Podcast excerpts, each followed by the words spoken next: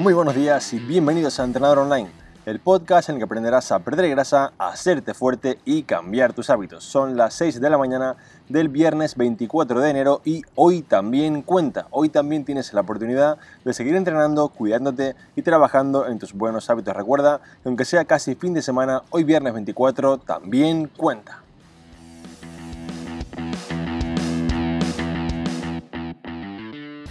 En el capítulo de esta mañana y como cada viernes respondo a tus preguntas, respondo a las preguntas que tengas para ayudarte a seguir mejorando cada día, cada semana y cada mes en tu entrenamiento, nutrición y buenos hábitos. Recuerda, si tienes cualquier duda o pregunta puedes dejarla entrando en trainingaroundtheworld.com barra preguntas, trainingaroundtheworld.com barra preguntas, las dejas y las responderé en el episodio de los viernes para ayudarte a mejorar un poquito más.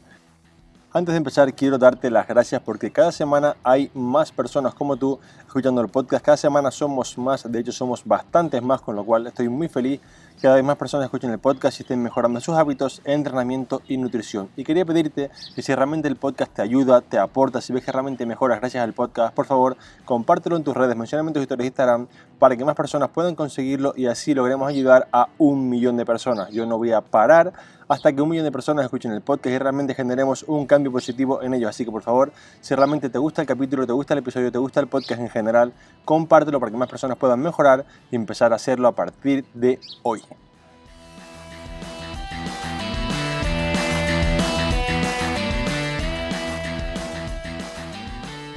Vamos ya con la parte principal del podcast, vamos con 5 personas y 5 preguntas para ayudaros. Pregunta número 1 la hace Alejandro Ferrera y dice así. Hola Alberto, muchas gracias por los podcasts que nos brindas cada semana, realmente me ayudan mucho.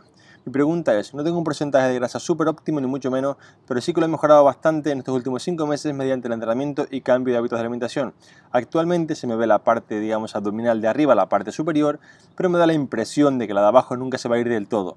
Mi pregunta es, ¿hace falta ponerse muy exquisito para realmente conseguir que se vaya toda la grasa del abdomen? ¿O solamente comiendo saludable y manteniendo un déficit sin contar calorías voy a conseguirlo? Bien Alejandro, gracias por la pregunta. La respuesta en sí va, digamos, ya puesta en tu propia pregunta y es muy simple. ¿Quieres conseguir un abdomen exquisito? Si la respuesta es que sí, te hace falta un trabajo exquisito, es decir, no hay una sin la otra, no podemos conseguir un resultado de 10 con un esfuerzo del 5. Y quiero que entiendas aquí que creo que estás cometiendo el error que comete la mayoría, que me dices, estoy en déficit sin contar calorías. Y esto realmente es muy, muy, muy difícil, porque realmente un déficit de 200 calorías básicamente se pierde con un café con leche. Entonces tienes que entender que para estar en déficit y realmente hacerlo bien, hay que contar calorías. Esto no es para todo el mundo, todo el mundo no lo quiere hacer, pero si realmente quieres conseguir un objetivo de 10, es la manera más óptima para hacerlo, para conseguirlo. Entonces voy a darte dos opciones para que tú escojas la que quieres, digamos, hacer de manera más sencilla y puedas lograrlo.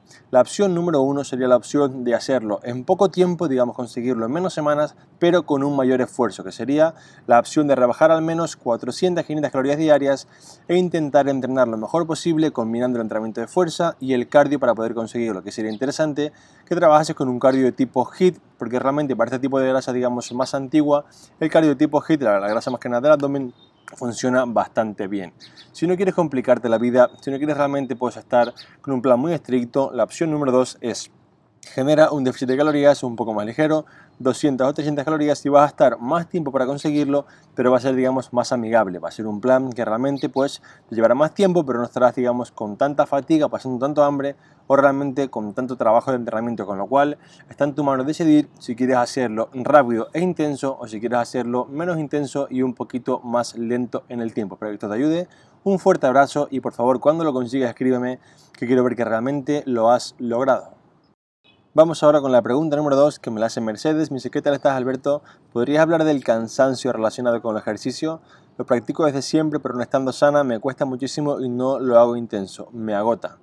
Bien, Mercedes, gracias por tu pregunta. Y aquí sí que quiero que, que entendáis que hay personas con más predisponibilidad, que digamos con más adherencia a la alta intensidad que otras y digamos que quien diga lo contrario pues es que no ha trabajado con mucha gente porque realmente yo en el gimnasio de mis 100 clientes, por ponerte un número redondo, sé que había 20 o 30 que no soportaban un entrenamiento de tipo ojito similar porque realmente pues se mareaban, les sentaba mal, estaban todo el día sin energía y esto es porque para ellos, para su adherencia al plan, el entrenamiento tan intenso no les va bien, entonces no pasa nada por esto, simplemente hay que buscar un tipo de entrenamiento un poco más amigable, con menos intensidades tan altas que te haga mejorar igual, ¿vale? Porque realmente mejoras igual con otro tipo de entrenamiento, pero que esté adaptado a ti. Entonces, para intentar en tu caso, Mercedes, que mejores esta parte de fatiga acumulada, voy a darte aquí cuatro consejos para que realmente pues intentes aplicarlos, ¿vale?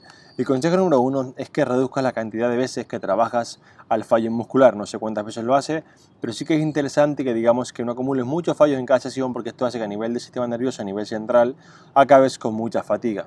El número dos es que reduzca la cantidad de trabajo básico de sentadilla pesada, peso muerto, etcétera, que realizas porque realmente esto hace también que el sistema nervioso requiere de mucha más demanda y te fatigues mucho más, digamos que la sensación de fatiga sea mayor.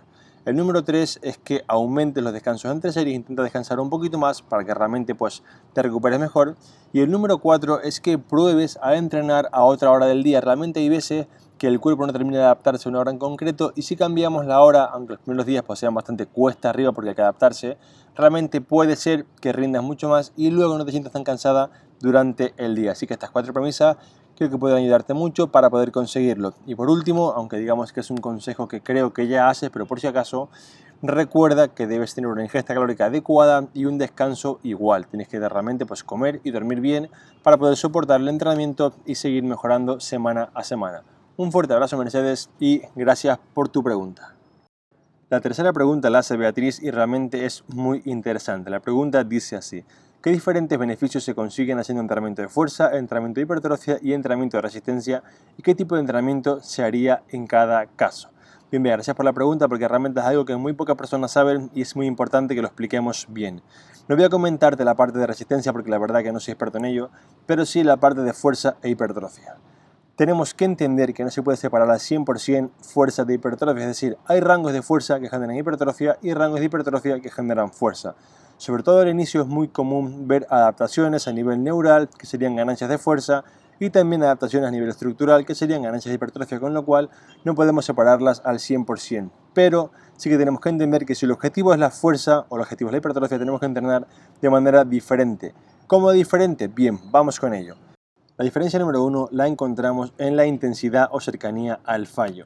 Realmente para la hipertrofia se ha demostrado científicamente que las repeticiones que más generan hipertrofia son las 5 repeticiones más cercanas al fallo, es decir, en una serie por ejemplo de 8 repeticiones al fallo, las últimas 5 son las que más generan hipertrofia, pero en la parte de fuerza no nos interesa en absoluto generar este nivel de fatiga porque lo que nos importa aquí es realmente poder repetir ese movimiento, ese entrenamiento más veces a la semana para hacernos mejor técnicamente, para mejorar las cargas. Y se ha demostrado científicamente que el entrenar cerca del fallo no solo no mejora más la fuerza, sino que, ah, digamos, acumular esta fatiga hace que podamos perder rendimiento, con lo cual la premisa, digamos, la diferencia número uno es que para la hipertrofia hace falta trabajar mucho más cerca del fallo y para la fuerza no nos interesa llegar al fallo porque estamos no solamente no mejorando más la fuerza, sino también acumulando fatiga que va a hacer que podamos entrenar un poquito menos. La diferencia número dos está relacionada con el volumen de entrenamiento. Realmente el trabajo de hipertrofia requiere de más volumen, más series de trabajo, digamos, cada sesión, para que el músculo crezca y el trabajo de fuerza no requiere tanto volumen, porque realmente aquí nos hace falta solamente eficiencia, nos hace falta realmente pues, poder hacer movimiento a la máxima velocidad posible, con la mejor técnica posible y no acumular mucha fatiga para, como dije antes, poder entrenarlo más veces en hipertrofia. Por el contrario, queremos pues, digamos, machacar un poco ese músculo, digamos que darle todo el trabajo necesario para conseguir ese volumen importante de entrenamiento para que el músculo mejore. Con lo cual, la segunda diferencia principal está en el volumen de trabajo. Realmente para hipertrofia hace falta mucho más volumen que para el trabajo de fuerza.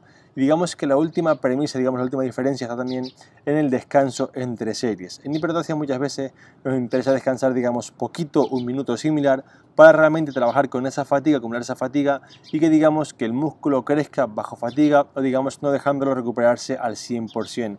Esto, por el contrario, en fuerza es contraproducente. ¿Por qué? Porque aquí lo que nos interesa es realmente poder rendir al máximo en el siguiente levantamiento y si estamos, digamos, con mucha fatiga, no podremos hacerlo. Con lo cual, la tercera diferencia sería que para la fuerza generalmente vamos a descansar mucho más entre series y para la hipertrofia pues bastante menos. A la pregunta de qué cuerpo voy a conseguir entrenando de un modo u otro, yo recomiendo siempre que al inicio, de hecho como lo hago yo en mi academia, todo el mundo entrene en rango de fuerza e hipertrofia, porque así solamente, no solamente vas a sentirte fuerte, sino que también te vas a ver fuerte. Digamos que no solamente vas a estar estéticamente bien, sino que te vas a sentir fuerte de verdad, con lo cual para crear la base es la mejor idea. Luego tenemos que entender que a largo plazo un cuerpo, digamos, que entrena hipertrofia va a verse con más detalles, con más, digamos, zonas musculares pues un poco más marcadas, que un cuerpo que entrena la fuerza, que se va a ver grande, se va a ver, digamos, estéticamente fuerte, pero no va a tener tanto nivel de detalle como tiene un cuerpo de hipertrofia, como por ejemplo puede ser un culturista. Básicamente, esa sería la diferencia principal. La pregunta número 4 es realmente muy interesante, la hace Octavio y dice así. Alberto, primero de todo, gracias por todo el aporte que das a la comunidad con tus conocimientos y también con tu experiencia. Puede ser que llegado a un punto en el que, digamos, ya tengo el cuerpo que yo quería, me siga exigiendo más sin tener, digamos, necesidad de ello. Es decir, estoy en un punto en el que ya conseguí el cuerpo que yo quería, pero hay días que me veo mal, no me veo todo lo bien que me gustaría y pienso que debería conseguir más. ¿Es esto normal? ¿Te ha pasado a ti? Sí, Octavio, me pasa cada día, realmente me, me pasa cada mañana y espero que me siga pasando cada día durante mucho tiempo en mi vida en muchos aspectos de la misma. Y esto es así porque realmente tu sentimiento no es más que de mejora, no es más que de superación y de querer seguir cada día siendo un poquito mejor que el día anterior, con lo cual esto es genial. Es decir, hay una diferencia entre me obsesiono, no me gusta mi cuerpo, estoy triste, que esto sí es verdad que no te lo recomiendo y creo que no es tu caso, pero una vez tienes un cuerpo, vamos a ponerlo para que se entienda, ¿vale? Un cuerpo de 8, si tú quieres un cuerpo de 9, no pasa nada por ello y es genial que luches y trabajes por ello. Pero igual con un cuerpo, con un trabajo, con un sueldo, con una relación de, familia, de pareja, de amigo, lo que sea, siempre para mí es genial, por eso insisto tanto con el hoy también cuenta, con el mejor a cada día, que tengamos la premisa de intentar cada día hacer las cosas un poquito mejor, con lo cual yo no solo no veo que sea algo malo para ti, sino que te animo a que lo sigas haciendo porque realmente esto va a hacer que mejores mucho más en cualquier aspecto de tu vida y que digamos esta mentalidad te lleve mucho más lejos en cualquier cosa que quieras conseguir. Así que repito, sea, para mí es genial que lo hagas así y no pienses en algún momento que es algo malo porque realmente tener ambición, siempre que sea pues, de manera controlada, es algo genial para poder avanzar en cualquier aspecto de tu vida.